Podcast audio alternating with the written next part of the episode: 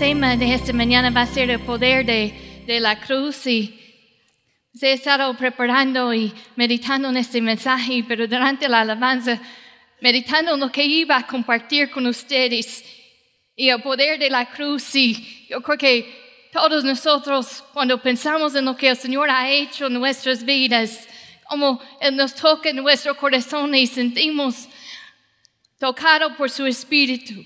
En este momento voy a compartir el poder de, la cruz, Colosenses 3, versículo 13. Y vamos a ver en estos versículos tres cosas especiales que pasó en esa cruz. Cuando hablamos de la cruz, obviamente no estamos hablando de un símbolo religioso. No estamos hablando de la madera. Estamos hablando de la muerte sacrificial de Jesús por cada uno de nosotros, por nuestros pecados. Vamos a leer Colosenses 2, 13 a 15. Y a vosotros estando muertos en pecados y la incircuncisión de vuestra carne, os dio vida juntamente con Él, perdonándoos todos los pecados, anulando el acta de los decretos que había contra nosotros que nos era contraria, quitándola de medio y clavándola en la cruz y despojando a los principados y a los potestades, los exhibió públicamente, triunfando sobre ellos en la cruz. He tenido la oportunidad de, y ustedes saben en Facebook, como vemos en el Internet, tenemos acceso a ver fotos de gente que no hemos visto hace, hace muchos años.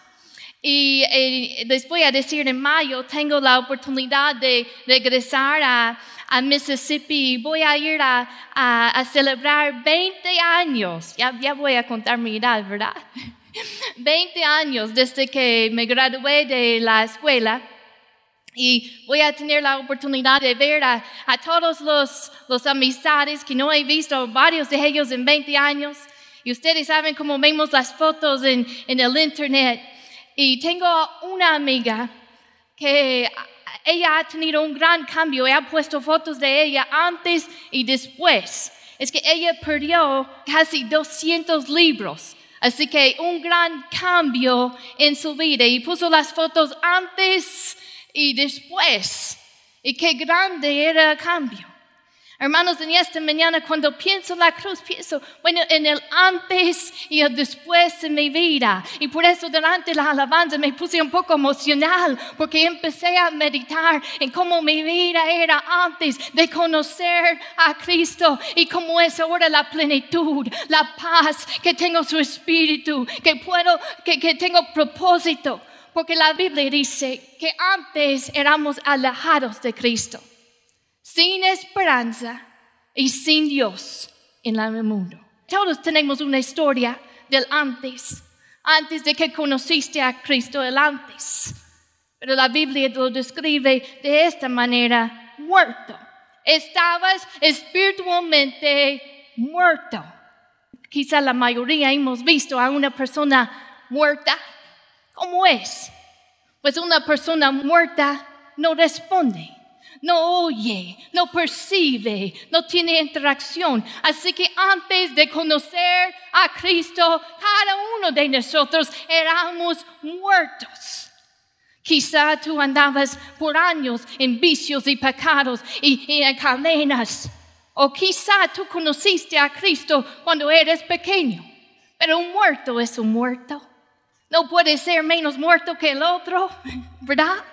Un muerto no percibe. Y, eso era la condición de cada uno de nosotros. Muertos, muertos espiritualmente. No pudimos relacionarnos con Dios. No pudimos percibir las cosas de Dios. Era para nosotros locura.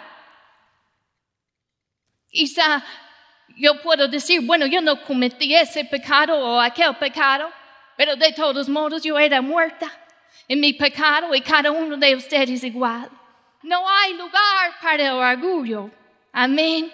Porque la condición de el antes de cada uno de nosotros nos dice aquí en Colosenses 2, 13, estando muertos en pecados, espiritualmente muertos.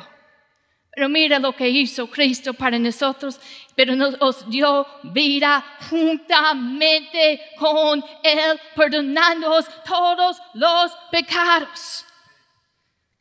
Nos dio vida juntamente con Él. Ahora tenemos vida espiritual. Ahora hay esa comunicación con Él. Hay esa relación. Hay esa amistad. Pero mira, nuestra vida tiene que ser unida con la vida de Jesucristo.